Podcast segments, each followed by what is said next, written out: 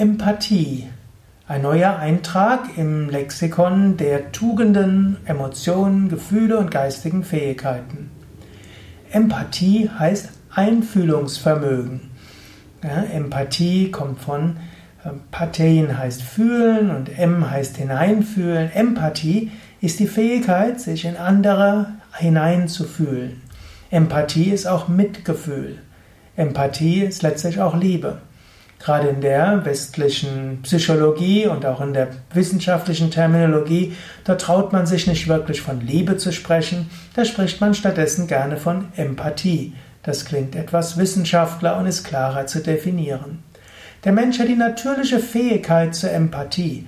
Schon ein Baby kann Stimmungen deuten. Schon ein Baby spürt, wenn der Mutter nicht so gut geht. Schon ein Baby, selbst wenn es gerade auf die Welt kommt, weiß, wieder, hat eine gewisse Einfühlungsvermögen in das, was Vater, Mutter oder andere Bezugspersonen tun. Mensch kann diese Empathie weiterentwickeln.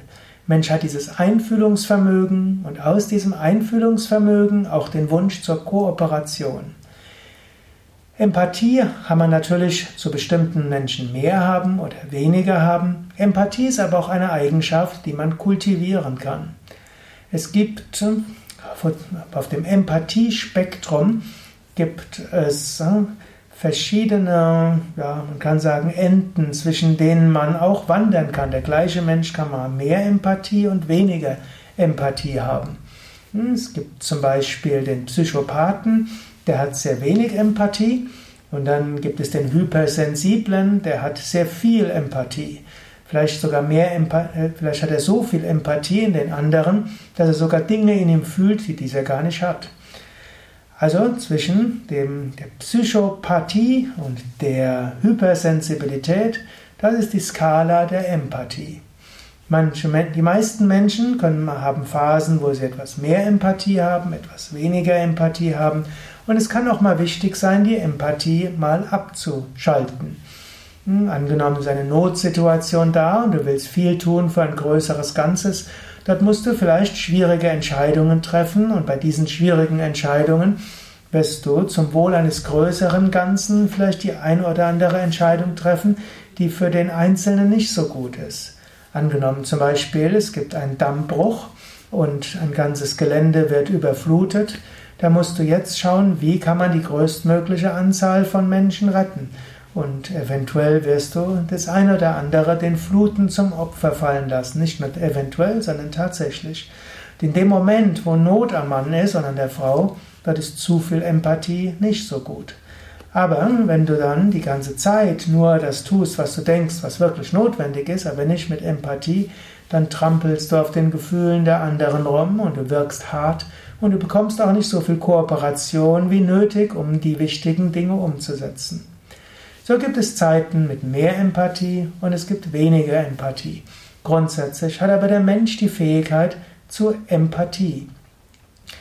Menschen können ihre Empathie abschalten auf verschiedene Weisen. Sie können zum einen in ein Notprogramm gehen, zum zweiten können sie aber auch irgendeine bestimmte Art von Lebewesen einfach aus ihrer Empathie herausnehmen. Es ist zum Beispiel so, die meisten Menschen haben Empathie zu Hunden und Katzen. Aber gegenüber Kühen und Schweinen haben sie wenig Empathie, weil das sind ja Nahrungsmittel, die isst man. Wenn Menschen sich ein bisschen Zeit nehmen würden, Kühe und Schweine mal zu beobachten, sie zu fühlen, würden sie diese Liebe zu Kühen und Schweinen spüren, hätten Empathie dafür, und dann wäre es nicht mehr möglich, Kühe und Schweine zu essen. Es geht auch auf der menschlichen Ebene. Manche Menschen mögen nur die Menschen, die etwas mit ihnen teilen, also zum Beispiel nur Christen sind oder nur Moslems sind oder nur Deutsche sind und die anderen sind irgendwie als äh, nicht wirklich menschlich anzusehen. Gibt es tatsächlich Menschen, die eine ganze Gruppe von anderen Menschen irgendwo äh, entmenschlichen und dadurch können sie so schlimm behandeln, wie das leider so häufig der Fall ist. So, also Empathie ist die natürliche Reaktion, die der Mensch hat zu anderen Menschen. Der Mensch hat aber auch die Fähigkeit, seine Empathie vorübergehend auszuschalten. Menschen, die diese Fähigkeit stärker haben oder sehr wenig Empathiefähigkeit, sind die Psychopathen. Menschen, denen es nicht gelingt, ihre Empathie abzuschalten, sind hypersensibel mit allen positiven und weniger positiven Eigenschaften. Im Yoga empfiehlt man aber, die Empathiefähigkeit zu vertiefen.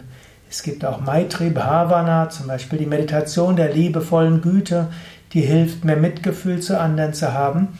Und im Yoga Sutra empfiehlt Patanjali im dritten Kapitel, dass man öfters lernt, sich in einen anderen Menschen hineinzufühlen, von seinem Herzen aus das Herz des anderen zu spüren, die Welt durch die Augen eines anderen zu sehen, vom Herzen her zu spüren, wie ein anderer tickt, was ihm wichtig ist, und aus diesem Gefühl kommt Empathie.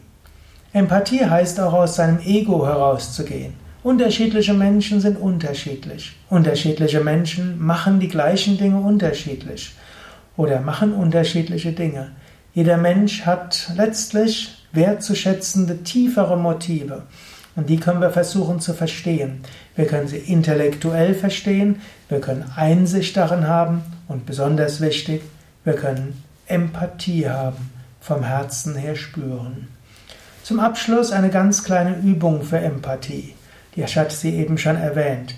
Die Herz-zu-Herz-Verbindungsübung. Wenn du einen Menschen siehst, ganz am Anfang spüre ihn vom Herzen.